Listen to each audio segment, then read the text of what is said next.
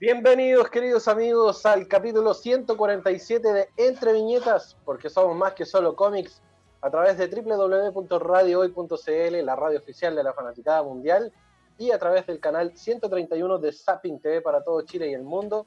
Estamos en compañía de, de DJ Mike desde Punta Peuco para todo el mundo también. Keitaro Kun y el Dr. Lorca junto a Grogu también están acá en el Entre Viñetas. ¿Cómo están, cabros? Bienvenidos a este nuevo episodio. Muy bien. Estamos- Oh, calor e incendio, qué linda combinación. Oye, sí, se está viendo la nube tóxica desde, desde varios puntos de la capital. Un fuerte abrazo a la gente de Quilpuea, de sus alrededores que la están pasando como el Loli. Eh, No deje que la esperamos inmobiliaria que- ganen. Oh, Claro, no dejen que las inmobiliarias ganen, efectivamente. Eh, es, es una situación compleja, esperamos que, que- que las familias no, no, la están, no la estén pasando tan mal a pesar de la, de la situación, así que le mandamos un fuerte abrazo a toda la gente de Quilpué y sus alrededores también. Y a los que ya comienzan a sentir los estragos también de la nube tóxica acá en Santiago, como nuestro amigo Keita que está allá en Maipú. Eh, tengo que cerrar la ventana. Imagínate. Acá desde el piso 13 de Macul se ve ya también la nube tóxica acercándose hacia acá. Así que sí, uno de los primeros síntomas es que se te cae el pelo, así que. eh, eh. ¡No, mi pelo no! El ha vivido muchos incendios, parece.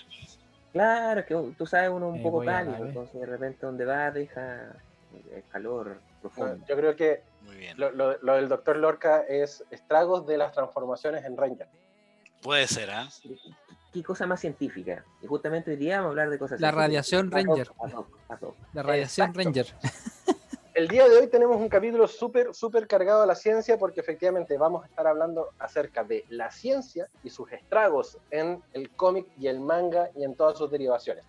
Pero antes, antes de poder comenzar a conversar acerca de este temazo que tenemos el día de hoy, queremos saludar a nuestros queridos amigos de arroba Nación Geek Chile, que como siempre están acompañándonos y siendo parte, obviamente, de Entre Viñetas. Ustedes pueden conocerlos, es que aún no los conoce, en sus redes sociales, arroba Nación Geek Chile en Instagram y obviamente también en Facebook, para que ustedes vayan y vean el tremendo, tremendo aporte a la cultura pop que hacen los chiquillos. Pueden tener trajes de baño de Goku, de Naruto, pueden tener el cosplay de Naruto incluso, pueden tener póster de colección, pueden tener de todo, de todo, de todo, porque obviamente en Nación Geek son parte de la cultura pop, parte de la cultura geek y están siempre acompañándonos acá en el Entre Viñetas por Radio Hoy. Así que arroba Nación Geek Chile para todo el mundo. Y el traje de baño de Goku viene con dos esferas de regalo. Ah, muy bien. Aparte la de cuatro ¿dónde irán estrellas, ¿cuál más? ¿Cuál, la de cuatro estrellas y cuál más? Buena La pregunta. de, la de 6. No, pues la de 5 por GT. Oh. Oh, ¿O era la de 3? No, el 5 estrellas, 5 estrellas. Bueno, son Sí. dos nomás. Y... Eran- eran- La estrella que sea claro, que claro. Sí, sal, sal de ahí. Sí. Sal de ahí, sal de ahí. Yo, yo- yo quiero escuchar más opiniones de él. sí. No, ya, chao. Váyanse a la vez. Oye, par- partiendo ya rapidito con el, Sebo, ya está casi. Partiendo ya rapidito con el tema del día de hoy, eh, y obviamente en base a lo que, lo que el tópico no- no- nos comenta del- de esto de la ciencia, tenemos grandes estrenos en- durante esta semana que eh, obviamente nos hicieron hablar de esto, Ya se que son- estrenaron. ya se estrenaron claramente, que son justamente WandaVision, Hataraku Saibo en su segunda temporada y en el Black, y también Doctor Stones y Stone Wars. Estos son Em, Star Wars, la segunda temporada. Exacto. Entonces, vamos a hacer el análisis rapidito para poder entrar en, en- en materia también acerca de lo que es el estreno de WandaVision que partió el día de hoy, si no me equivoco, ya con dos capítulos. Yo ya lo, yo ya me la vi. Yo ya me la vi- yo ya me Ah, vi la- los dos capítulos. Sí, se sumó el lotcito. Hello, ¿Cómo estás? ¿Cómo estás, loco? Hello, Pulent nigga. Oso. What's up, nigga? Llegó Bon, Bar, Bon. Ajá. por su pollo. El único con licencia para portar un- una barba de ese tamaño. Es con licencia para tomar. Bien cuidada. El único, para, bien cuidado. pa- pa- el único con licencia para tomar un cómic y matar con alguien. o con un libro de rol. Oh. No se desvíen. Hablemos un poquito de este, de este estreno de WandaVision, que es esta Sí. miniserie de televisión, obviamente a través de lo que es la, la cadena Disney Plus, em, producida obviamente por los estudios de Marvel, y que está basada en los personajes de Wanda Maximum, o Bruja Escarlata, o Scarlet Witch, y Vision. Vision. Sí. Em, está ambientado obviamente dentro de lo que es el MCU, este universo cinematográfico de, de Marvel, y comparte también la continuidad de lo que van a de lo que fueron las películas de las últimas fases del, del, del MCU. Pero tiene una particularidad, está como enfocada en, en un formato como de sitcom, como de comedia de situaciones. Cuéntanos, cuéntanos un poquito, Keita, tú que ya la viste, sin, Sí, vi obviamente sin hacer capítulos. spoiler, sin hacer spoiler, em, ¿cómo, ¿cómo partió como esto? ¿Cómo va todo con, con, con WandaVision? A ver, eh, sí, son los dos primeros capítulos ya fueron lanzados por, por Disney Plus, hashtag privilegio. eh, Hashtag Sugar Daddy. Va por ahí la cosa. Sí, va easy por ahí. Pago con la tarjeta y no sé cómo pagarla después. Claro, no, aplico la match, aplico la match. Así que sale, DJ Credit Card. a- a- Claro. sale, sale directamente de mi sueldo líquido. Eh, a ver, cuento corto, serie de televisión, como bien dijo el panda, y como todo, como todo eh, portal de noticias que se precie, habla sobre la, la serie.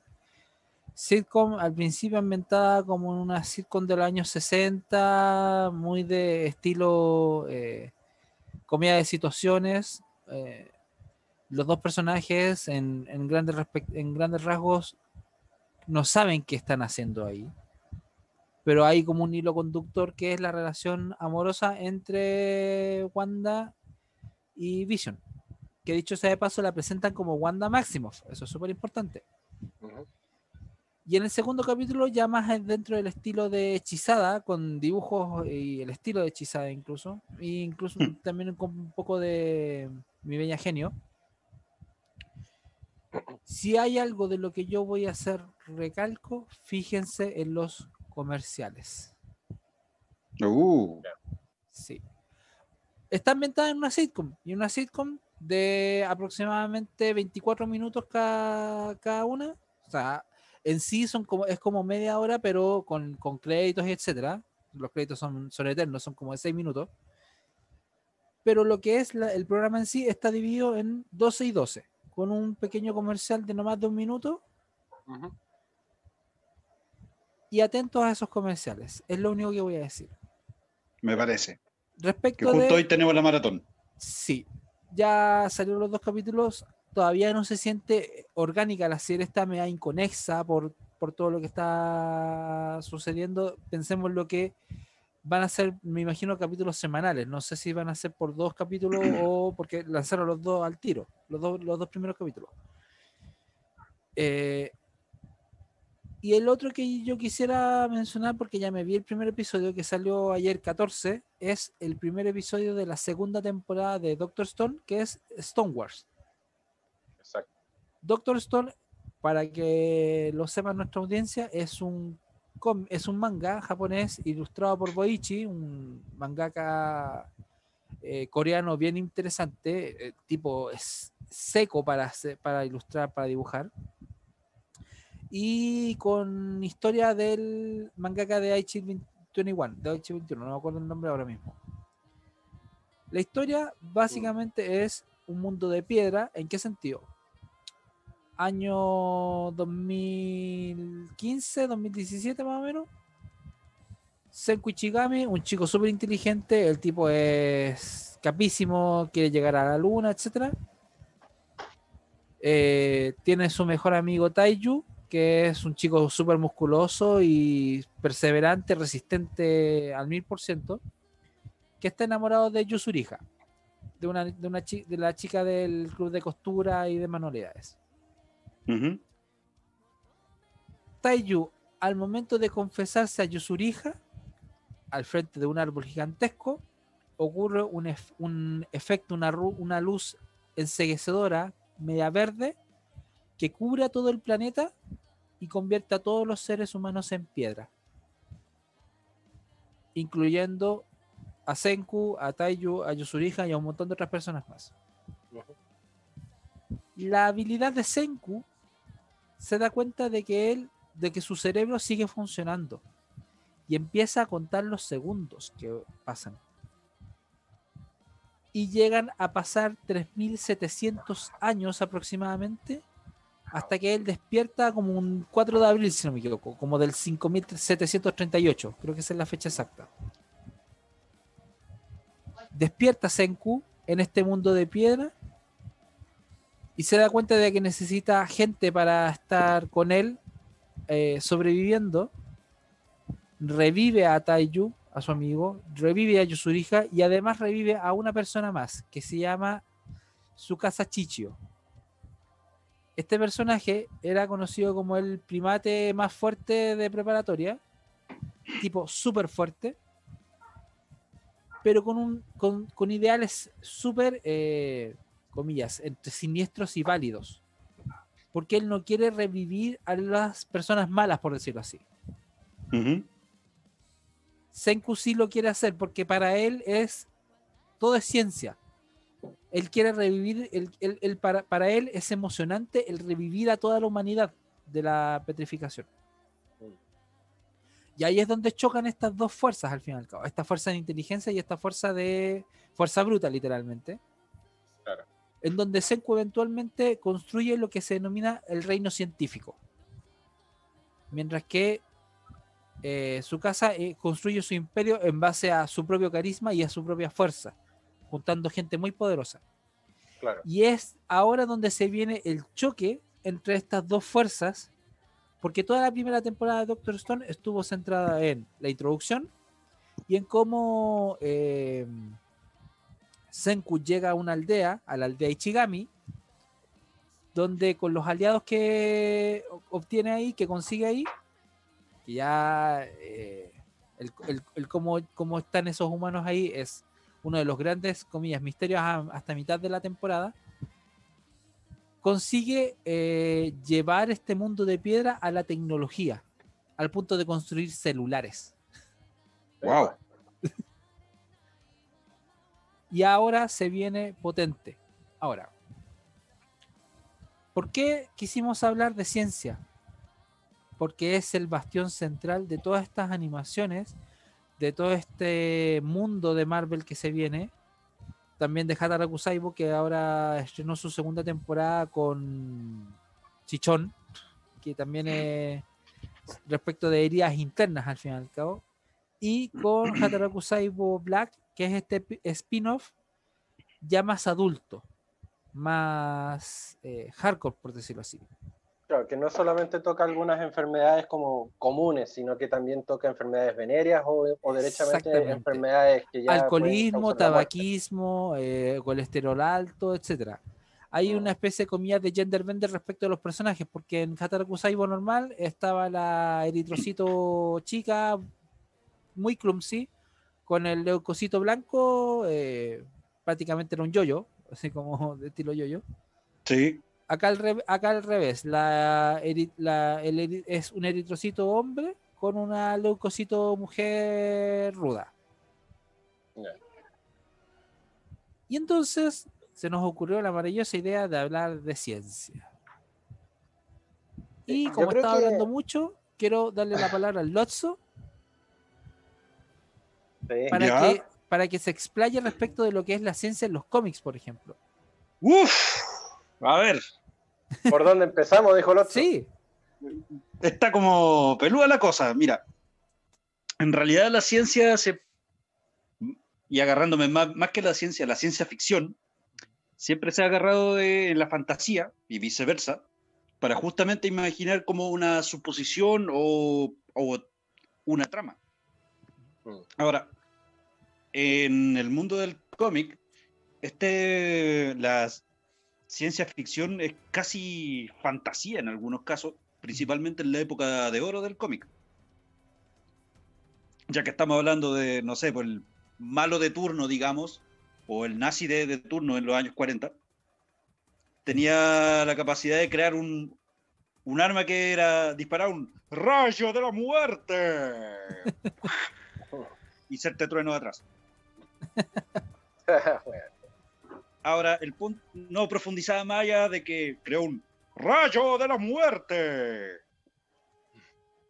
O no sé, claro. O no sé, eh, creaba cosas en base a, a la electricidad que en realidad generar la electricidad, digámoslo, es un cacho. Y Sí. No se explora- eh, exploraba más allá de justamente como la creación franken- frankensteiniana de- del momento. Vale decir, por ejemplo, el concepto de- del monstruo de Frankenstein también se retomó mucho más adelante para las, eh, en términos científicos para crear un ser eh, artificial. Vision. Mm, me, te estaba adelantando, pero cerca. Que es bueno. Frankenstein al fin y al cabo. Es un Frankenstein. Eh, de hecho, es como el, mo- el, el hijo del monstruo de Frankenstein. Claro. Sí, en ese sentido, a Ultron siendo Frankenstein, siendo el monstruo de Frankenstein. Pero vamos a tenernos ahí un poco porque me gustaría que hiciéramos el siguiente ejercicio. Dale. Para los que conocen de tal vez, y ya, ya estamos entrando, entrando en materia y Keita va, va a tomar mucha ventaja de esto. Número uno, para crear una inteligencia artificial. ¿Qué tipo de, de requerimientos se, se tendría que cumplir? Si queréis verlo como de cierta forma, como qué sistema operativo tendría que correr o qué características debería poseer. De partida el procesamiento del lenguaje natural. Primera cosa. ¿Ya? Procesamiento del lenguaje natural y de redes neuronales. Primera cosa. ¿Ya? ¿Qué dijiste, mamá? ¿Cómo estáis, Evita? Hola. ¿Cómo estáis, Seba? Bien, bien.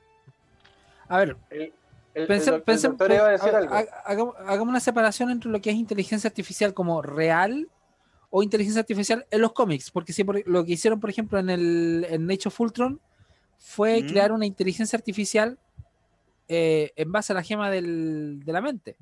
Sí, pero hicieron trampa. Sí, completamente. Completamente. Lo mismo pienso. El tema, el tema con, la- con las inteligencias artificiales es, o sea, el mayor desafío en sí es el procesamiento del lenguaje natural. Ejemplo, yo puedo decir que soy alto, pero ¿bajo Ya. qué estándares? Para un hobbit. De un Para el estándar chileno, el- la media es como de un metro sesenta en los hombres, o un metro setenta. Yo mido Ujú. casi un metro ochenta, entonces yo soy alto. Pero si yo digo que soy alto, estoy siendo incluso ambiguo. Y la hecho, ambigüedad iba- es una y la ambigüedad es una es un problema porque como tú lo manejas en, en- en información lógica al fin y al cabo. Y para eso entra un concepto que se llama lógica difusa. Yo no me voy a. no, eso, eso es harina a otro costal. Esto no. Sí, ahí nos vamos a poner muy denso. Demasiado, demasiado, demasiado. Entonces, la mayor problemática para, el- para la inteligencia artificial es saber procesar el lenguaje humano. ¿Por qué? Porque el humano es ambigua en su expresión. Yo puedo decir, como el ejemplo, yo puedo decir que soy alto. ¿Bajo qué estándar? Ah, bajo el estándar chileno, porque si me voy para Noruega, soy un hobbit. Probablemente. Claro. Porque ahí la media es de un metro ochenta y cinco a un metro noventa. Si me comparo con los de la NBA, soy un enano. Entonces, ¿cómo? Ahí, ahí, ahí, ahí entra lo que es el procesamiento del Los lenguaje enanos natural. son más altos que los hobbits, pero eso también es otra historia. Sí, eso es, lo- eso es bastante chistoso en todo caso. Sí. Entonces, ahí está el, el gran- la gran problemática inicial de la inteligencia artificial. Y posteriormente ya eh, entra el tema de las redes neuronales, de méto- métodos de aprendizaje, del cómo una máquina puede aprender también. Y, Que eso y es- también la, el- bala- la instala- eh, la- como yo lo llamo, la instalación de la balanza moral. Por supuesto, ahí, ahí uno podría entrar con las, las tres leyes de Asimov, por ejemplo. Ujú. tres leyes de la robótica, que ahí eso ya es otro, te- eso, insisto, para mí eso es, es materia de otro programa. Ya. Ya con, ya con eso, ya pues, eh, hecho ese ejercicio, ya tenemos más o menos una idea de qué se requiere como para que una inteligencia- artificial funcione. ¿Ya? Ahora vamos a la, la parte de afuera. La carcasa. Por supuesto. ¿Qué requerimientos tendría que cumplir esta carcasa? ¿cuál sería la, la función de, de, de, digamos, no sé, este robot, si quisiéramos llamarlo de alguna forma? Yo creo que dependería mucho de, de- de lo que está predispuesto a hacer, ¿no? O para qué va a ser configurado. ¿Cuál Autonomía sería su tarea? Ahí, ahí en ese sentido yo diría dos conceptos potentes, autonomía y protección. ¿Ya? Autonomía Yo- porque al fin y al cabo tiene que ser capaz de valerse por sí mismo, tiene que ser autosustentable. Sí. Y protección por lo mismo, porque al fin y al cabo eh, o sea, es, una carcasa, no va a estar, no va a estar con tu fuente de poder eh, a vista y paciencia de cualquier comillas depredador, que es lo que hizo el ser humano con al utilizar pieles o utilizar armaduras. Va- es básicamente como si nosotros tuviéramos los órganos por fuera. Exactamente. Exactamente. Sí, también sumado a eso, está el- yo pienso que estaría como capacidad de censar el, el exterior, digamos. Todos nuestros sentidos nos dan una representación que nuestra mente toma para tomar decisiones dentro de la experiencia. Sí. Eso también sería necesario para, un, para ver toda la, todas las, todos los estímulos externos, sea la temperatura, calor, os- eh, la respuesta auditiva, todas las cosas como para que así se aprenda, si se está buscando eso.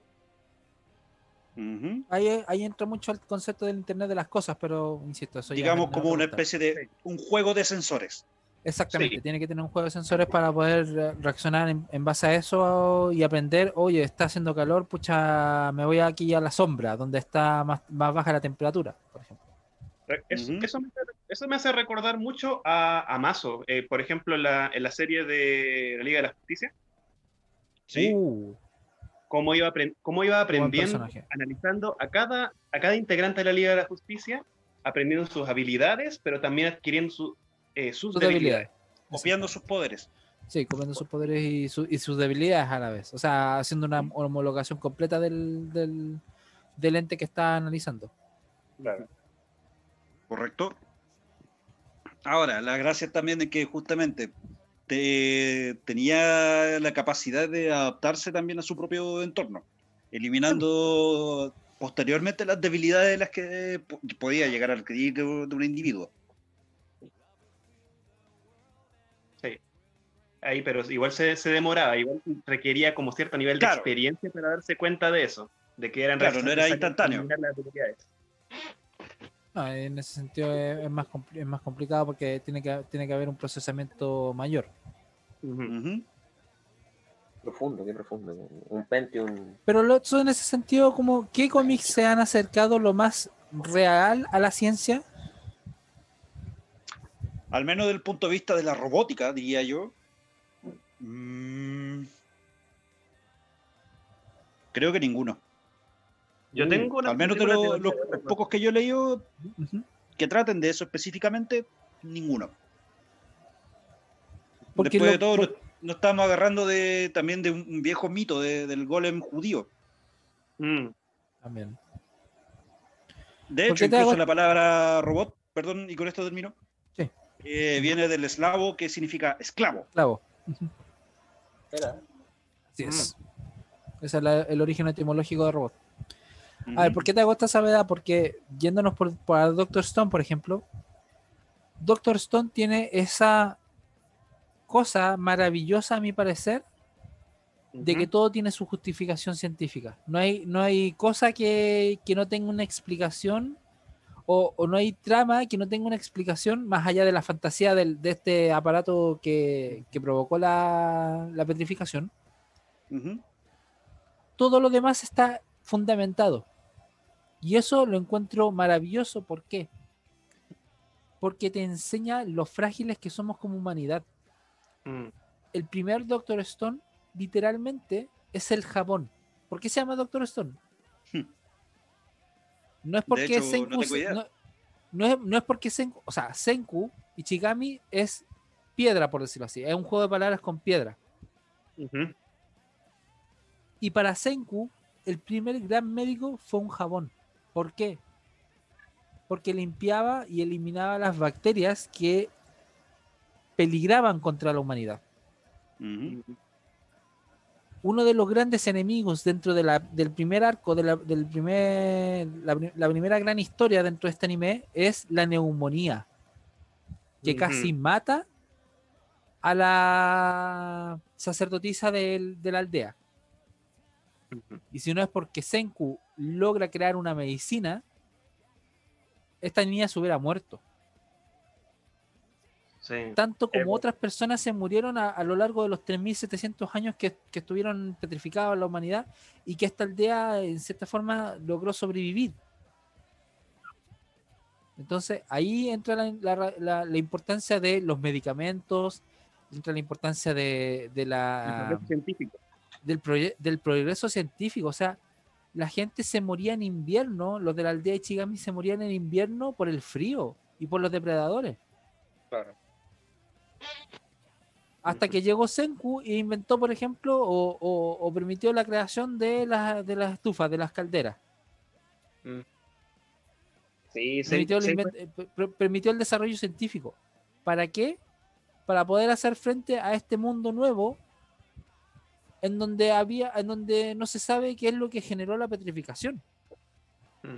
Y donde nadie está salvo tampoco. Porque al fin y al cabo, ¿quién, quién no, quién no dice que de nuevo pueda ocurrir la- un fenómeno de petrificación masivo? Sí, ahí Ese es el gran temor. Sí, yo quería decir una cosa. Yo considero que Senku es como así media, media chacota, media verdad, es como la mezcla de tres personajes interesantes de la cultura pop. Tenemos MacGyver, Sí. A, a Big Man, sobre todo el pelo. Sí, por el pelo de Big Man, completamente de acuerdo. Y también, y también entre medio a- al, tip- al tipo que hace las manualidades en Art Attack. Sobre todo con, como con la línea de cosas de que tienes que primero hacer esto y esto otro. El inglés. Sí, sí. Eh, cuando, cuando fui dando... Meta profesor Rosa también, pues ya el señor lápiz.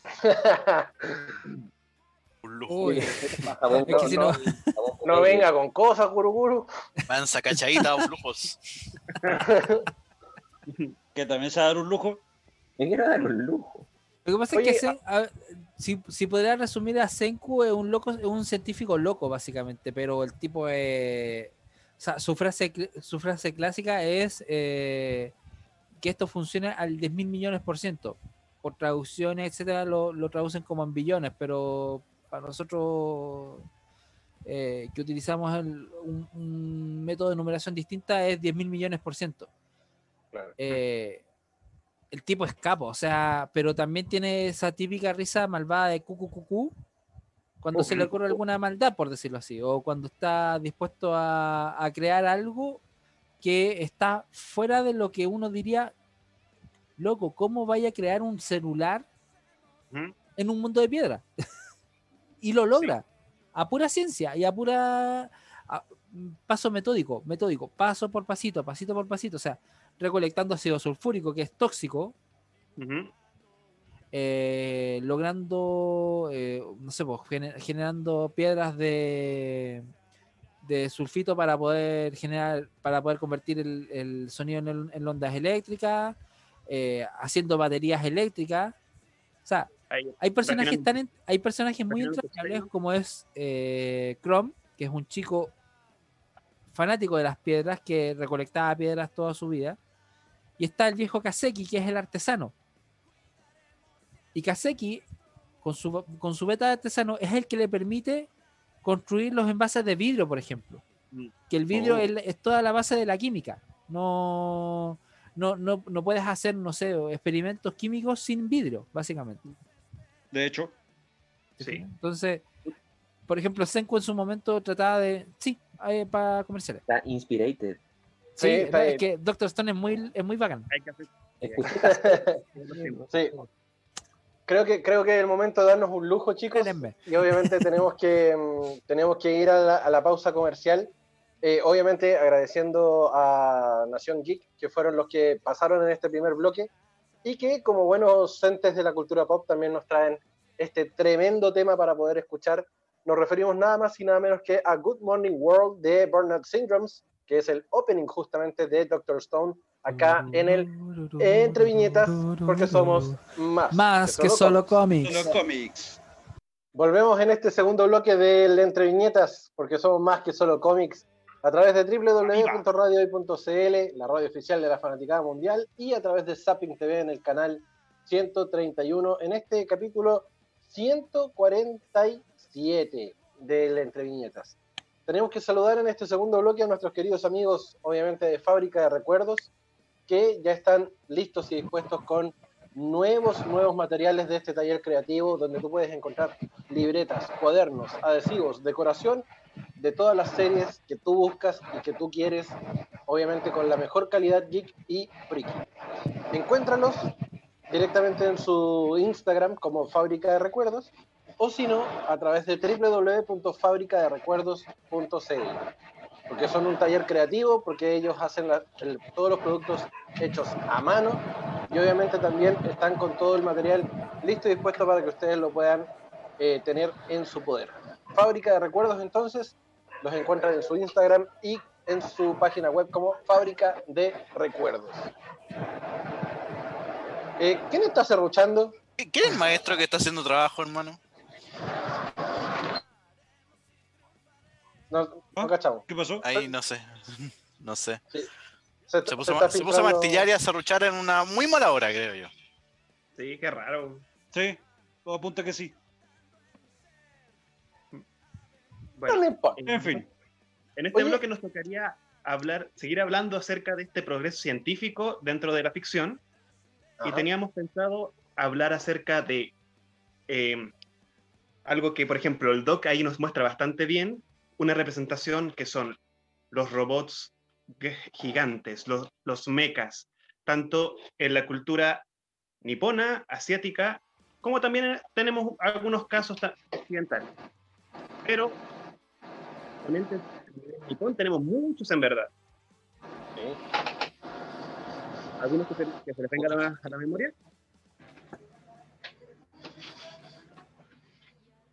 Robotech. ¿Cómo fue la pregunta? Que, que- que justo se te filtró el, el ruido. Sí, exponentes de exponentes de, de mechas, robots gigantes de la, cultu- de la cultura nipona que se les venga a la cabeza. Vamos a hacer como un conteo. Robotech, Macros, eh, Gundam Wing, Gundam. Pat Labor, Super Sentai. Pat Labor, por ejemplo. Uh, qué buena serie. Mazinger, Mm, Chicaputo. sé que hay muchos más. Evangelion. Eh, No lo contaría personalmente. ¿Evangelion? ¿Por qué no Sí, también. contaría ahí dentro del, del rango? Tengo, tengo Porque en realidad son eh, seres biológicos. Mm, Mm, claro. Cierto. con una armadura. Sí. Sí, es verdad. Ahora, que se introducía un, un tubo con un piloto adentro por la caja torácica, eso ya es otra historia. Claro, que, funciona, que funcionaba con líquido amniótico. Claro. A mí me... combustible de estos robots, ¿eh? Era muy Claro. serio. Era serio. A mí me llama la atención, ya que el, el- el Doc tiene ahí el tema de los swords eh, y que lo están acompañando ahí ese mega sword hermoso que tiene él. eh, Sí. ¿cómo, ¿Cómo es que funcionaban a la larga los, los swords? Eh, porque, claro, nosotros los veíamos como robots gigantes que, que salían o de los volcanes o de entre medio de la tierra. Eh, pero ¿cómo funcionaban? ¿Funcionaban en, en- en base a, acá, a qué? ¿Al sol? ¿Eran solares? ¿Tenían batería? ¿Eran de litio? ¿Qué onda? Mira, según eh, lo, lo conocido, basado en, en lo que todos conocen de los Power Rangers, que es la primera serie de Mighty Morphin, donde está el Megazord que tengo en mis manos, supuestamente el poder emanaba de la moneda de poder que tenía cada. Ya. Al momento de llamar a los Swords, estos salían de las montañas, salían uno, el, el pterodáctilo salía de un volcán, otros salían de la parte del mamut, de la parte de, de los hielos eternos, de los glaciares, otros de, de la selva, no, o sea, del desierto, el tiene conmigo sable, etcétera. Entonces, Digamos que todos tenían su ubicación específica. Claro. Entonces, al momento que ellos se subían, sacaban su moneda de poder, hacían un gesto así como alargándola como una especie de cilindro con una punta, y Mm. dentro del sol lo insertaban, y ahí les daba la energía o el combustible para poder eh, eh, operar. Obviamente después ya se transformaban y, creaban esta maravilla que tengo en mis manos. Aunque da a pensar muchas cosas, porque Directamente siempre los robots eh, peleaban con enemigos que eran monstruos gigantes que Rita, desde su tiempo, lo transformaba con un báculo mágico que caía desde, desde la luna. Pero nunca se le ocurrió al momento de que estos se unen, que pasa como media hora, o sea, que los llamen y todo, tú podés tomar tranquilamente el tiempo, así de que se formen, en tirarle un, rayo con tú a la pata al Triceratops. ¡pah! Le tiran un rayo al Triceratops, no tiene pata. Entonces, ¿cómo va a pelear con una pata menos? No puede. Entonces, la ocurrencia no le llegó a pensar en ese detalle, de atacarlo antes que formaran el, el robot grande para poder, obviamente, tener una ventaja, porque al final el robot le pegaba un espadazo y se lo echaba todo. Pero son de Japón que no se quieren adaptar tampoco acá en América, como para darle un, un- un sentido más a la creación del robot como tal. En los cómics se llega a explorar eso. ¿Cómo? En los cómics de los Power Rangers se llega a explorar ese detalle. Mira, en los cómics que está sacando Boom han hecho una realidad bastante más entendible con, con, con realidades, se podría decir, más tangibles. Por lo que he podido leer en algunos de los que he podido ver, eh, muestran o dan a conocer de un combustible, de un combustible energético, pero no más allá de eso, por lo menos lo que yo he podido leer. Una Red Bull. Tal vez fue un Red Bull que te da alas, o no sé, o, o la sangre de Sordon con midi chlorians, no sé, o algo así. Oh, O, o tal vez Alpha le mete algo al robot para que funcione, pero nunca ha habido como claridad con, que funcione Tiene que con, cargar en la noche. con, con diésel, no sé. claro. Porque, claro, nosotros podemos ver en otro, en otros formatos de, de, de mechas, ¿cachai? Que, que ellos tienen una base, que funcionan en base a un, a un no sé, a algún tipo de benzina, gasolina, llámalo Ujú. como queráis, ¿cachai? Eh, incluso, incluso en Evangelion, que, que el- como más o menos como que lo descartamos de este, de, este, de este estudio también, porque ellos tienen una base bi- biológica, pero aún así ellos funcionan con un cable, con un cable que, que van conectados durante todo el rato y que si se desconectan tienen una autonomía de como 3 a 5 minutos. No, Entonces, es, es- es raro ver que un robot tenga tanta autonomía sin saber de dónde viene su fuente de poder. ¿cachai? O que no se, eh, no se explique ni se explore. Claro. Entonces, por ahí, por ahí es como, claro, ver el, el- el tema de, de- de- de Power Rangers desde el análisis como más científico-tecnológico también a, a la hora de poder eh, llevarlos y decir, oh, sí, un robot que se mueve, pero ¿y cómo funciona ese robot? ¿Cómo se mueve? Claro, un- Claro, Cada cuánto tenés que enchufarlo. Mira, lo que dijiste de los minutos que duran poco, me hizo recordar también una serie épica, pero no sé si se podría conceptuar con el uso de mechas, que es Ultraman. Ultraman siempre decía, peleaba con monstruos grandes, a un amigo le decían Ultraman, yo también tuve una etapa de Ultraman en la vida, pero ese es otro tema. Em, de que duraba gigante tres minutos. Tú hablaste que Evangelion duraba 3 a 5 minutos y Ultraman también duraba 3 minutos por la atmósfera contaminada de la Tierra. Me vino eso a la memoria. Mm. Tiene Claro. sentido. Bueno, no mucho, pero lo tiene. Ujú. Ya los minutos. Es que, es que también está dentro de lo que decía Nico en el primer bloque, que, que muchas veces estas tecnologías se, se basan solamente en lo que es fantasía. No, no tienen una base mayormente científica como para poder avalarla. Versus lo que el, el, el Keita planteaba también con Doctor Stone, que, que todo tiene una base científica. Entonces, a la larga, necesitamos tener una base científica para que el, el producto también sea mucho más confiable y, poder considerarlo de mejor forma. Dime, Seba. Sí, una cosa interesante es de que si nosotros nos ponemos a buscar un poco acerca de las bases de, eh, de género mecha, se podría decir de que una de las primeras eh, series o cómics, eh, mangas que se tra- trata básicamente de un robot gigante que combatía con otros, era uno que, a ver, presten atención el nombre. Genshi Ryu eh, Kusin Son Ningen, de 1940 1948 hay que pensar bien de, de esa época y que también Oh. hay, que, pe- hay que considerar también su traducción al inglés, que sería Nuclear Power Android. Mm, Esto es del, del no, conocido, no muy conocido autor, Ijiro Uno.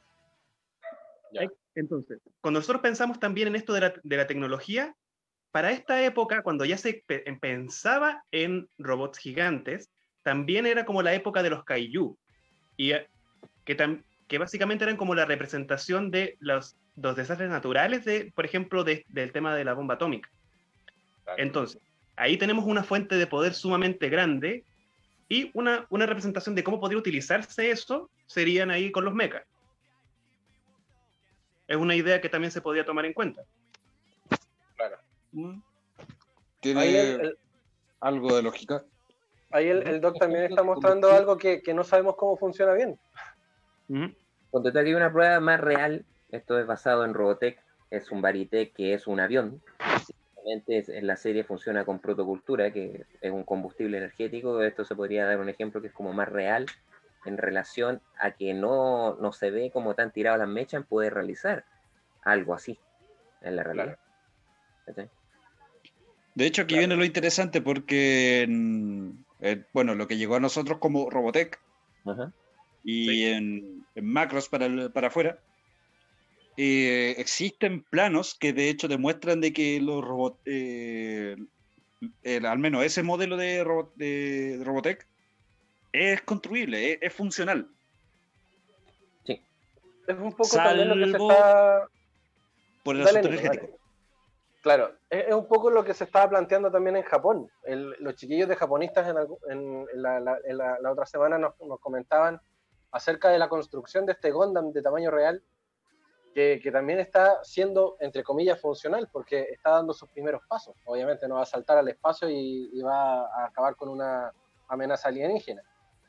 Pero sí ya se está creando o ya se está tratando de llegar a ese nivel de tecnología en esta parte del siglo entiendo que los animes, los mangas, las series de, de- que vienen de, de- distintos lugares, ya nos están acostumbrando a ver ese tipo de situaciones. Entonces, eh, no, no sé hasta, hasta qué punto podríamos estar como esperando que todo esto se dé, se dé de forma natural. Yo creo que todavía estamos a, a años luz de eso. Mm, ¿Quién sabe? También hay algo que me gustaría preguntarle al, al resto del panel. ¿Cuál es su opinión sobre lo- los mechas? Los mechas, o como quieran llamarlos. ¿En qué sentido? Por ejemplo, eh, digamos de que si hay recursos para hacerlo viable y se pudiese construir, digamos.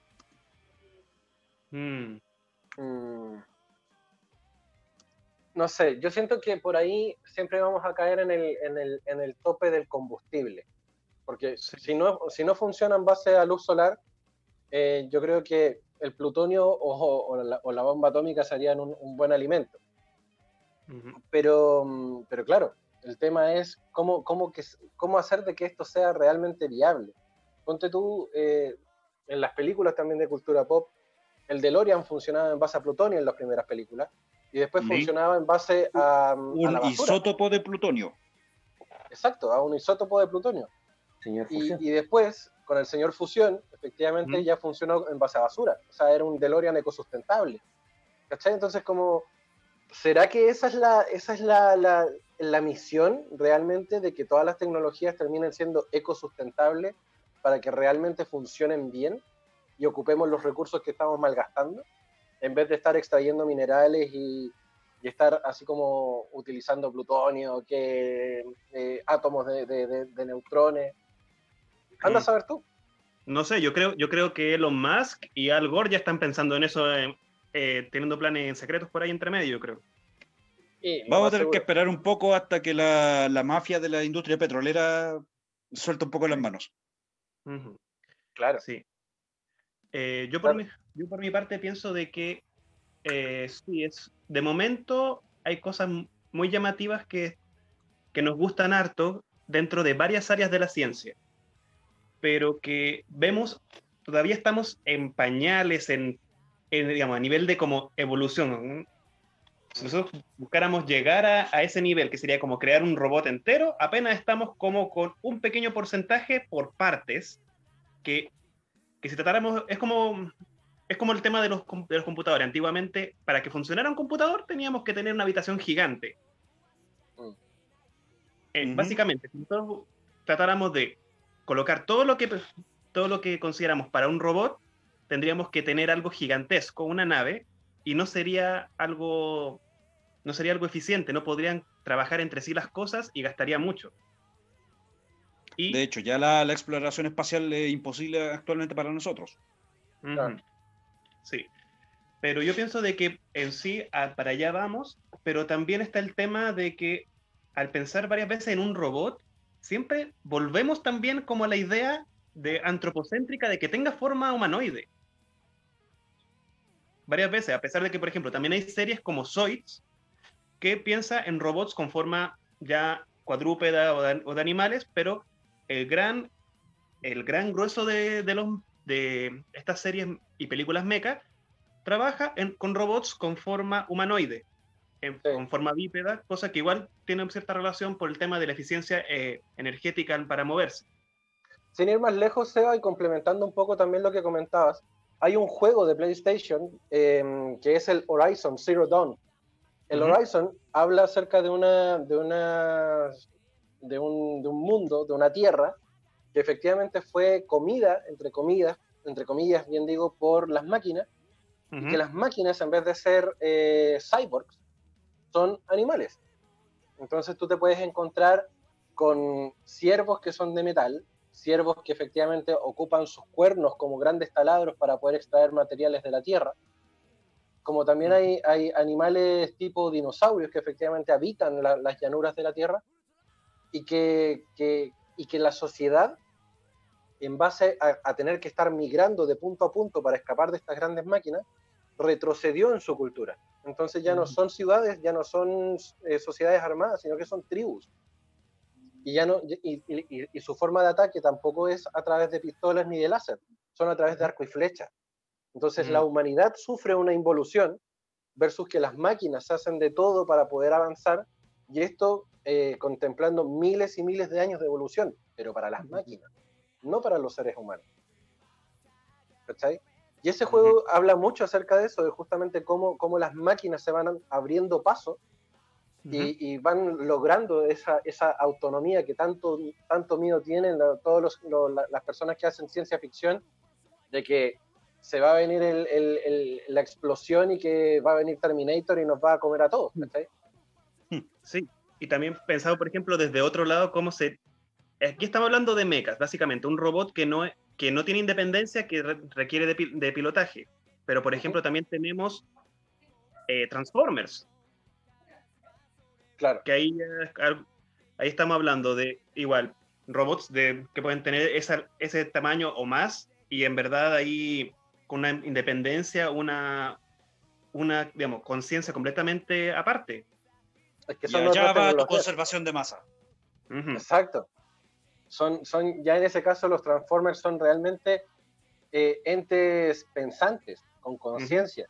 Y eso te lo da porque son una civilización extraterrestre. Funciona Sí. con el Esa es la palabra clave. Civilización.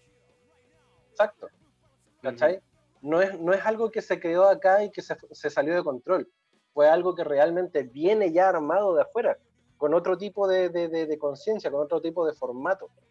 ¿Cachai? Porque acá, acá claramente nosotros todavía no tenemos el- la, la posibilidad de darle conciencia a un, a un aparato electrónico, aunque se supone que ya se está trabajando en eso en Japón, eh, o como lo plantean los cómics, con el tema de, de- de visión, que a la larga visión también es un tipo de, de androide, por, ponte tú, pero que tiene también su conciencia y tiene grandes poderes, como también lo es el, el- el- Ay, se me fue el nombre del villano.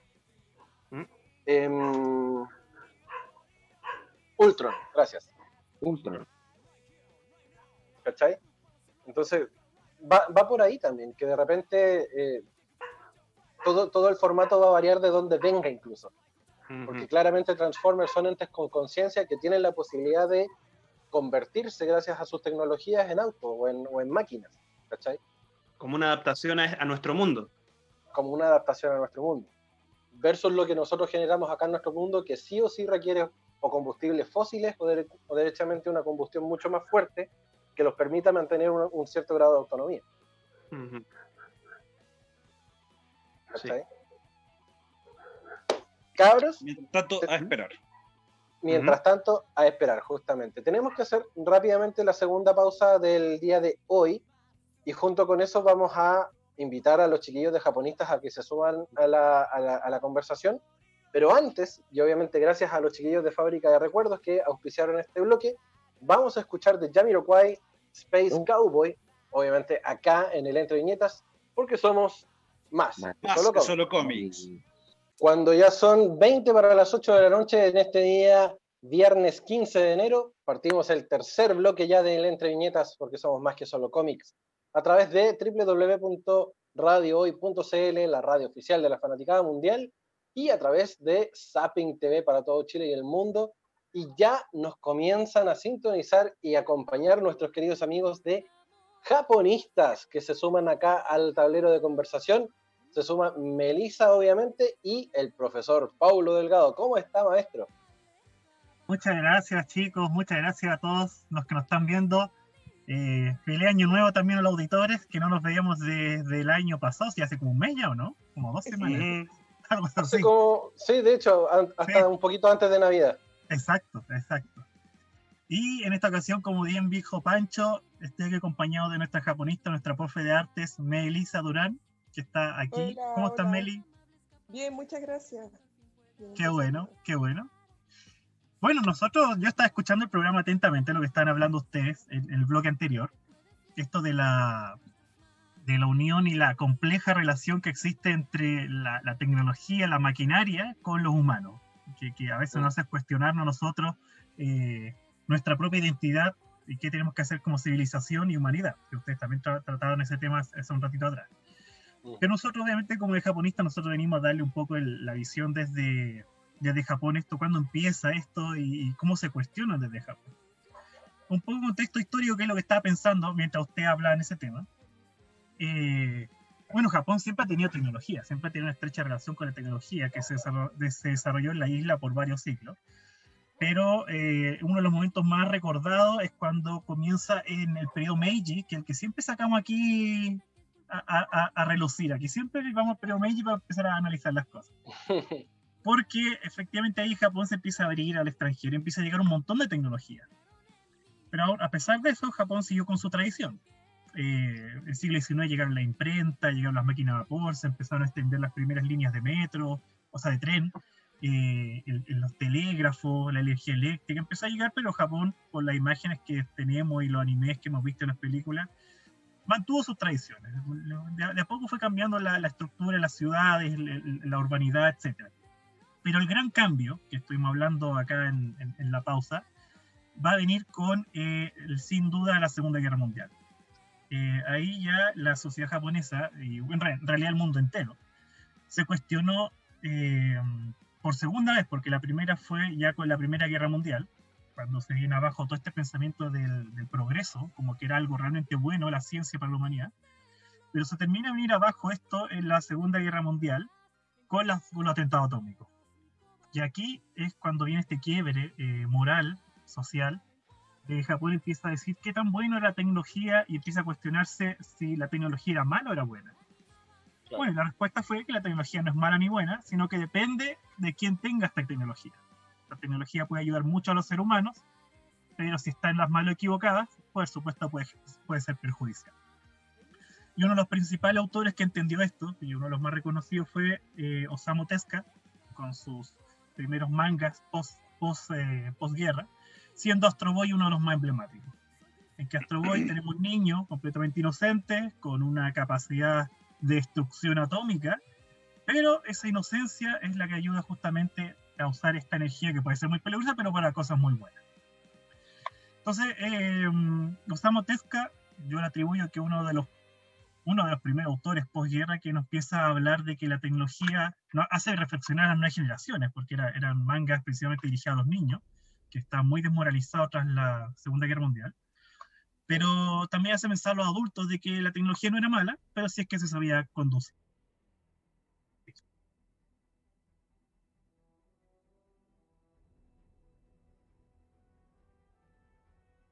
Ciencia, e- entre otros. Eh, de hecho, si llegamos al día de hoy, aquí también estamos hablando con la profe Meli, le comenté ahí en la semana, que eh, la ciencia la podemos hacer muy amena a los estudiantes. Y uno de los animes que estado pegando mucho es Doctor Stone, que yo lo conocí hace poco. Eh, de hecho, hoy día vi algunas reseñas, como le dije a la profe Meli, y que me pareció muy, muy interesante la propuesta. Esto de, aunque no es nueva la propuesta, sí. Ya lo hemos visto en otras películas, por ejemplo, esto de, de que la humanidad retroceda y que Chris tenga que empezar como desde cero, un, un reset eh, con la tecnología. Pero la forma en que lo hace Doctor Stone es bastante atractiva. Así que ahí, Meli, cuéntanos tu experiencia con esto y cuéntanos de qué se trata. No sé si los chicos ya alcanzaban a hablar algo de esto, ahí no alcancé a escuchar.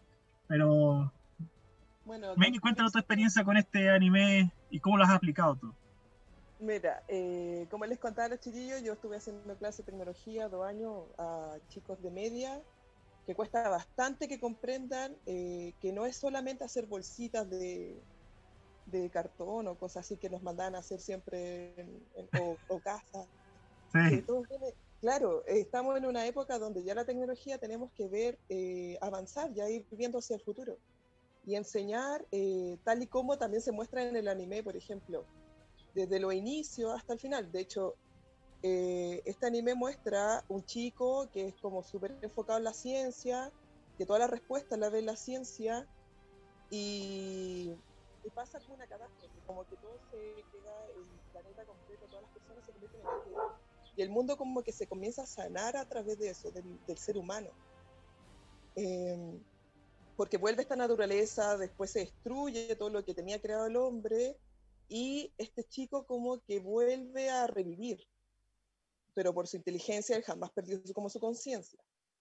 Entonces él comienza como desde cero a construir como toda esta humanidad nuevamente y comienza a basarse sobre eh, la etapa de la ciencia o la etapa de la tecnología. Todos sabemos que la tecnología es la necesidad que eh, el ser humano tiene, ¿cierto?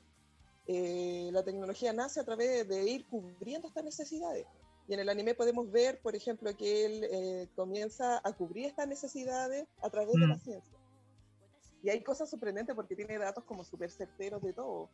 Y, y como en el colegio, por ejemplo, dar, esta, dar un anime es como, oh, súper informal, muy informal, pero dentro de lo que podemos ver en el anime hay muchos objetivos que yo tengo que estar enseñando. Entonces, eh, en ese sentido yo lo recomiendo totalmente y eh, esta evolución también que se muestra sobre la etapa de la tecnología, también de las ubicaciones de allá de Japón, donde se pueden encontrar ciertos materiales, materia prima, y, y este sentido también psicológico de, de- de este, del versus que hay entre el ser humano y la tecnología también. Por ejemplo, aquí se divide como, se puede ver también esta división que también lo vemos en la vida real, sobre esta gente que no les gusta la tecnología o que se basa solamente como en fuerza bruta. Y aquí podemos ver, por ejemplo, que tanto la tecnología como la fuerza bruta, de- o sea, la fuerza bruta, eh, son necesarias como para ir evolucionando juntas en el, a- hacia, o sea, la misma humanidad. Ayuda como, como a esto, a esta evolución. Y se puede ver, por ejemplo, la etapa primitiva, se puede ver la etapa después ya artesanal. De hecho, creo como que van avanzando súper rápido la etapa. Después viene esta etapa industrial. Y así como tres etapas más que les falta al anime todavía que completar y que el ser humano ya ahora estamos en, en- el tiempo contemporáneo. Estamos, por ejemplo, en la etapa donde tenemos que ver la ética como tecnología que tenga que ver eh, en relación con el cuidado medioambiental. Mm. ¿Cómo, cómo eso, cómo eso también pasa a ser parte de, de- de lo que son incluso la- las luchas por las, entre comillas, tecnologías, ¿no? El hecho de, de darnos cuenta de que el medio ambiente es parte pro- primordial de, de- de nuestra historia y nuestro funcionamiento también. Claro, pero eso se basa a través de todas este, este, estas etapas que hemos ido, estos escalones, Mm. porque en un principio hemos ido como acotando y absorbiendo toda esta materia prima para ir creando tecnología y creando y creando y creando, cosa que hoy en día ya tenemos como ya todo, respectivamente todo creado, y viene ya esta etapa de que tenemos que valorizar eh, eh, lo que es el planeta, lo que son nuestras materias primas y que se van a acabar. Claro. Entonces, y aquí todo de aquí en adelante, como en nuestra época, todo lo que se vaya creando tiene que ir con esa conciencia. O sea, si creo un automóvil, tiene que ir con la conciencia medioambiental. Si creo un televisor, tiene que ir con la conciencia de que de dónde lo voy a derrochar. Con esta, ¿cómo se llama? Esta economía circular y lineal, como, y que está basado bastante con la tecnología. Claro. Claro, y ese es un pensamiento que no, no es nuevo en Japón, eso es, hace rato viene. Esto de que Claro. eh, eh, en, en Japón está la idea de que si tú vas a producir algo, también te tienes que hacer cargo después cuando eso se deteriore. porque ¿Qué va a pasar con los Claro. residuos de eso? Por eso Japón también tiene uno de, la- de los sistemas de reciclaje más, más, más eficientes del mundo. Es como si nosotros vamos a producir, como dijo Meli, televisor, electrodoméstico, ¿cómo después nos hacemos de eso que está lleno de metales pesados, metales tóxicos, que eso, ¿dónde van a ir a parar? Entonces, esa ha sido una preocupación de la sociedad japonesa de, eh, si vamos a producir tecnología, después hagámonos cargo de esto, cómo se devuelve a la naturaleza o cómo lo procesamos para seguir reutilizándolo. Entonces hay una, una conciencia medioambiental, como dice Meli, muy buena, y que eso se ha plasmado en el mundo del manga anime. Las películas Ghibli son un constante, por ejemplo, eh, tirón de oreja recordatorio de la relación humanos-medio ambiente, varias para recordar algunos casos, eh, la princesa Mononoke, por ejemplo, es un gran eh, tirón de oreja a la humanidad. Eh, Chihiro también tiene harto de eso. Eh, no sé qué otra, cuál otra, no recuerdo en este Está momento. también una, no me recuerdo mucho el nombre, pero es una donde sale la historia de los kamikaze, cómo, cómo crean los kamikaze. No me acuerdo el nombre. Mm, Por- me estoy recordando un poco por Corroso. Y también el castillo volador. Un castillo ambulante. Claro. No, no, el castillo Ah. en el cielo. Ah, que tiene Ah, ya. sí, sí, sí, sí. Casi en el cielo. El castillo en el cielo. Dejémoslo así. Sí, a- a- aquel, que, aquel que tiene un nombre controversial. Pero, eh, pero es muy cierto eso. eh, y también el otro, otro golpe, el otro golpe más reciente de, de este Japón que tuvo que empezar a cuestionarse la convivencia con la naturaleza, recordemos que fue el terremoto de Tohoku 2011, cuando literalmente le movió el piso a la nación e hizo que la, esta, la, la, la central nuclear de Fukushima Claro, eh, dejara una contaminación radiactiva enorme en la región, miles de evacuados, eh, campos contaminados, aguas contaminadas, y ahí nuevamente fue un, un movimiento sísmico no solamente eh, topográfico, sino que realmente a Japón le movió la conciencia y que cómo nos hacemos responsables de estas energías que nos benefician a todos. Japón tiene problema energético, pero a la vez eso pueden llegar a ser tan peligrosas Claro. un par de meses después y años después se han hecho investigaciones en Fukushima y se han encontrado, por ejemplo, eh, insectos que han mutado, se han encontrado más, insectos más grandes de lo normal, plantas que han cambiado también su genética. eh, eh, hubo harto daño ahí medioambiental y eso hasta el día de hoy hace que Japón se cuestione esto el tema energético. Y eso aquí en el mundo occidental, especialmente aquí en Chile, recién aquí se está haciendo, están tomando medidas. Acuérdense que hace poco supimos el cierre de se- la- estas centrales de carbón, pues, energía claro. eh, que se están cerrando recién ahora, y Japón ya la cerró hace años atrás. Claro. Así que la Pablo- relación con la tecnología siempre ha sido un tema bien eh, en agenda en Japón. Pablo, ¿y, cómo, cómo, va, cómo va avanzando el tema de la robótica también en, en- en Japón? Porque nosotros hemos visto, claro, eh, llevándolo al mundo del anime, que, que ya tenemos un Gundam de tamaño real que, que está relativamente funcional, dando sus primeros pasos. Ajá. Pero, pero a su vez también tenemos estos como tipo androides que, que realmente van marcando la pauta tecnológica en el Japón y que nos sorprenden cada vez más con su, con su similitud a los humanos.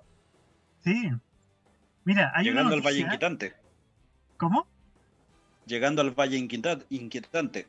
Ah, Claro, mira, hay una noticia que salió hace poco eh, y que y salió harto en los medios, y, y salió harto en los medios, y no- inclu- nosotros en japonistas la subimos incluso, que se trata de eh, que un artista de Barcelona, no sé si ustedes la vieron, se implantó en eh, la cabeza, en, la- en la- el, en el cráneo, dos aletas, una a cada lado, una a cada lado, y él se declaró transespecie. No sé si vieron esa noticia.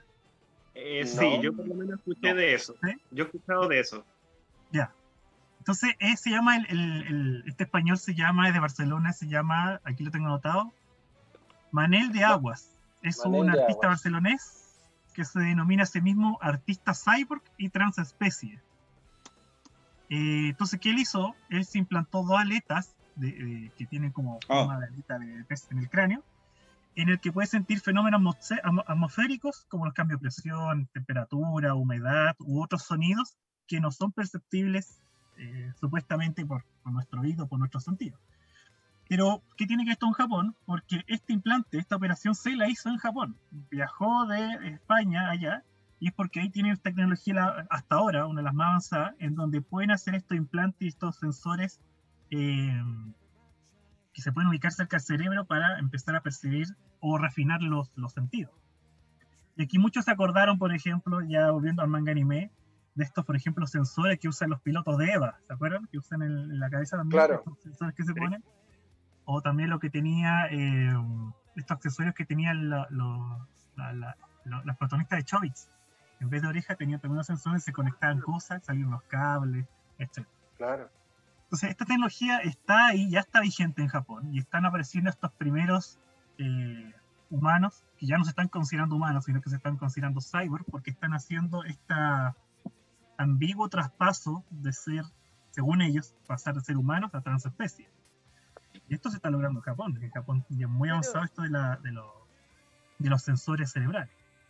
Por ejemplo, si analizamos dentro de la idea que, que nos entrega lo que es la inteligencia artificial lo que el ser humano quiere para, para eso, en realidad es como basándose que, eh, no sé, en realidad, por lo que yo he visto, lo de Japón es como que se creó estos tipos de, esta inteligencia artificial, o se ha ido mejorando, los lo Android y todo esto, para que no es que nos reemplacen a nosotros, sino que sean como, en vez de yo ir a trabajar, eh, yo puedo mandar mi eh, androide y él trabaja por mí. Se supone que esa es la idea de la inteligencia artificial, que hagan las cosas que nosotros no podemos hacer o que ponemos riesgo en nuestra vida, que mejor la haga el, el- el robot. En Japón Claro, eh, mucho esta idea.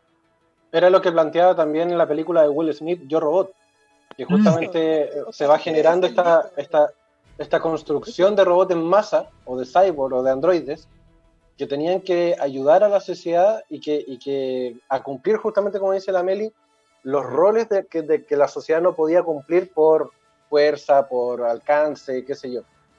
Claro, Y y, que- y en ese sentido Isaac Asimov, eh, un visionario, eh, con Mm. este tipo de, de historias.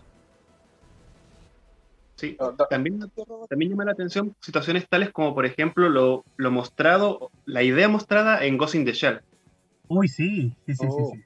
Realmente ahí llegamos a un nivel tan avanzado en la, en la inteligencia artificial y también en estos implantes, esta, se puede decir, evolución artificial del hombre a través de, una, una evolución tecnológica influida en el, que influye en el hombre, que ya se llega a tener la duda realmente qué significa ser humano. Y, y eso igual da a pensar de que, por cómo estamos evolucionando, quizás lleguemos a eso en algún momento.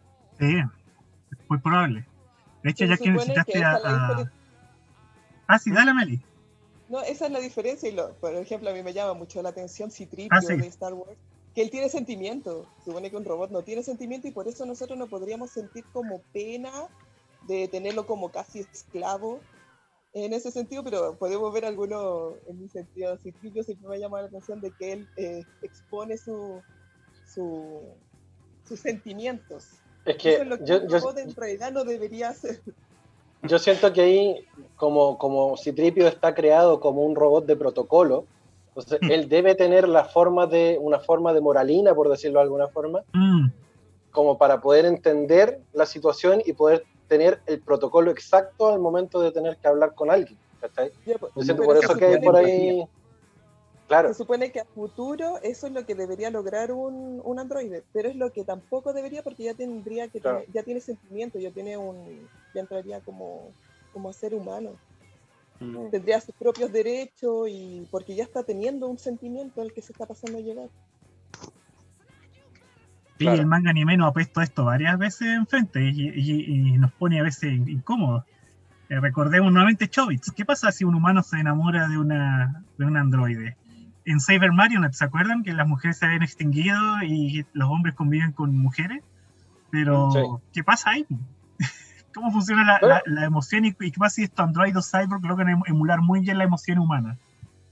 Pero se ha, se ha dado incluso en la sociedad, si no me equivoco, en Japón también, de, de- de personas que se han casado justamente con su robot, con, Sí. con su, con su androide. O con personajes de ficción, incluso Claro, O también. personajes de ciencia ficción. Un artículo de un personaje.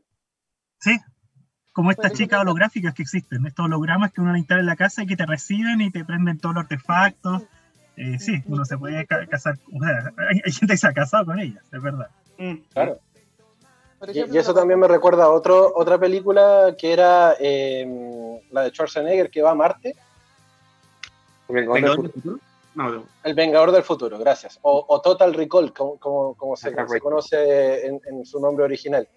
Que también pues, la persona vivía en su departamento así en, un- en unos tugurios cibernéticos cyberpunk, pero que, claro, tú prendías el, el- como el, el- el hológrafo y te apareciera la, la- la pareja, la persona que te recibía y tú podías interactuar virtualmente con esa persona. Mm, Blade Sí, sí. Runner también. Blade Runner también, Blade Runner, sobre todo creo la última versión. claro.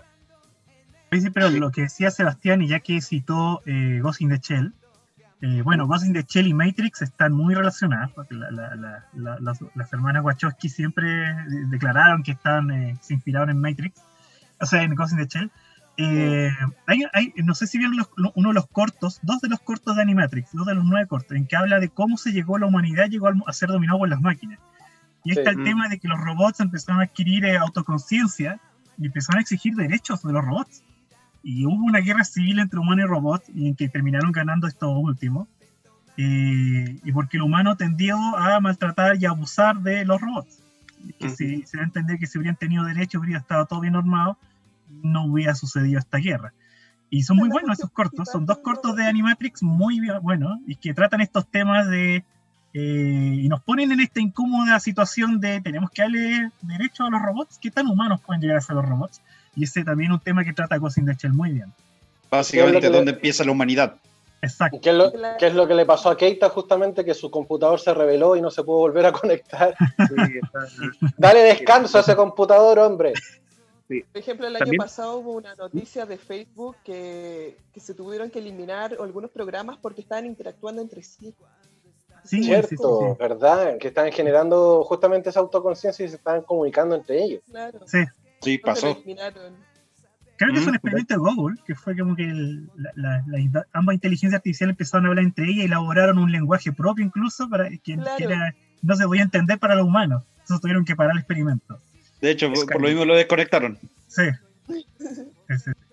Pensando también un poco en Matrix, eh, Ghost in the Shell, también, por ejemplo, tenemos, eh, tenemos situaciones como eh, SAO, no sé si ustedes ubican Sword Art Online, Ujú. Donde básicamente se trata de un, jue- un juego virtual donde la gente, como que de cierta forma, envía su conciencia a, un mun- a un mundo virtual, dejando su cuerpo eh, inmóvil en la, en, la cama. Es como, por ejemplo, me coloco unos lentes de realidad virtual y toda mi conciencia se, teletransporta. Yo pienso de que igual eso puede pasar en un futuro, digamos, me refiero, que tener implementos que nos, que nos den información a nuestro cerebro es muy similar a lo que, lo entre- a lo que nos entrega nuestros propios sentidos. Y va a haber un Muy tema de quiénes van a preferir, por ejemplo, vivir el mundo real, por así decirlo, o el mundo virtual. muy parecido a Ready Player One. Black Mirror igual muestra mucho de eso. Sí. Pero se Chicos, este, el año pasado este, este multimillonario ya propuso la idea de que nosotros vamos, propuso la idea de hacer investigación para almacenar, alma- almacenar nuestro recuerdo y contenido en una, en una memoria ¿Verdad? extraíble. Elon Musk. Ya está funcionando. Él mismo. también quería hacer, Tesla también quería hacer como en la fotografía de los recuerdos. Algo. Conexión con los ancestros. Exacto. Mm. Chicos, ya son las 8 con 3 minutos, tenemos que comenzar a despedir el programa. No sé si eh, Meli, Paulo quieren cerrar el bloque justamente de, de ustedes para, para con su comentario final. Meli, mucho que hablar de, de tecnología en realidad, pero creo que con lo que hemos estado hablando ha estado súper súper. Y eso, pues no se limiten tanto con algunas cosas y que no de la tecnología que se enseña en los colegios debería ser la lámpara o el o la, la carterita de cartón. Bueno, y, y yo, como le digo siempre a mis estudiantes y a los apoderados, cuando se enojan de que los hijos consumen mucho videojuego, que son viciosos con el teléfono, etcétera, la tecnología no es la tecnología no es la culpable, sino que somos nosotros los humanos y los padres quienes tienen que regular y tener autocontrol para tener una vida equilibrada y no caer en esos vicios. Así que eh, es bueno enfrentarnos a esto, esto que hemos hablado hoy en día, hablar de estos temas de tecnología y cómo nos vinculamos, eh, porque somos, siempre hay que pensar que somos un animal muy curioso, y como animales curiosos, siempre vamos a querer jugar con herramientas, ver cómo interactuamos, cómo nos relacionamos con tecnología. Así que lo más normal del mundo que queramos experimentar con tecnología, pero siempre hay que mantener ese equilibrio que siempre digo, eh, y como De dijo forma responsable. Nico, es un uso responsable y nunca olvidar la humanidad también que hay detrás. Gracias chiquillos, gracias por, por habernos acompañado el día de hoy. Comenzamos a cerrar el programa, obviamente, con el mensaje de nuestro doctor que ya estaba preparándose. Así que escuchemos con atención, pongámonos en presencia del doctor Lorca porque viene justamente su, su mensaje. Bueno, ha sido muy interesante el tema de hoy y solamente recalcar de que si hay tecnología o no hay tecnología, todas esas ideas y las construcciones vienen de acá, Mm. de nuestra mente. Ocupemos nuestra mente para buenas labores y para buenos oficios en el camino que cada uno tome para construir una vida mejor. Qué tremendo. Qué buenas palabras. Gra- Gracias, doctor. Gracias, doctor Lorca. Querido, querido Seba, ¿algo con, con lo que cerrar el día de hoy también? Sí, igual dentro de todo lo que hemos hablado hay que tener en claro de que la tecnología no tiene una carga moral. No, la tecnología no es buena ni mala, depende de la persona que lo utilice. Es una herramienta que se transforma, que se utiliza según las intenciones de cada persona. Y, es- y por eso hay que ser responsable de lo que uno hace y, las y las- los avances que se tienen. Querido Lotso, Cuénteme. de- Es despida también su, su- su- su participación el día de hoy. Bueno, ya que aún no tenemos la tecnología molona que todos deseamos, aún no existe una especie de universo alterno al que nosotros podamos acceder, pero mientras tanto aún tenemos nues- nuestra cabeza, así que saquémosle todo el jugo posible, aprovechenla y no y si hace falta recurrir a cualquier método tecnológico, adelante, son herramientas nuestras. Exacto, Muy bien. exacto. Querido Mike, ¿al- ¿algo con lo que aportar en este, en este cierre de, de- de programa? No, estoy de acuerdo con todos ustedes. hay, que usar, hay que- hay que usar la tecnología. Sí, porque eh, siempre, como decía también el, el profesor Pablo, depende también de la educación de los padres, a cómo quieres también que usen tus hijos la tecnología, pero es algo que está tangible, está presente, y sí, cada día más va a estar más presente en la vida del ser humano. Mm. Tal cual, tal cual. Yo los invito a utilizar las tecnologías, los invito a utilizar las redes sociales sobre todo, para que nos busquen, nos lleven y nos compartan, obviamente. Estamos en Instagram, en Twitter, en Facebook, en Twitch, en Discord, estamos en YouTube, estamos en todos lados. Nos pueden encontrar como arroba entrevinetascl. Pueden encontrar también a los chicos de japonistas. ¿En qué arroba, querido Paulo?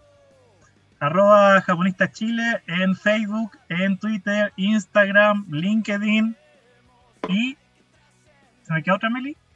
Tinder. No, aún no. Tampoco OnlyFans, tampoco hemos llegado a. En Badoo. No, Claro. tampoco. no. Spotify.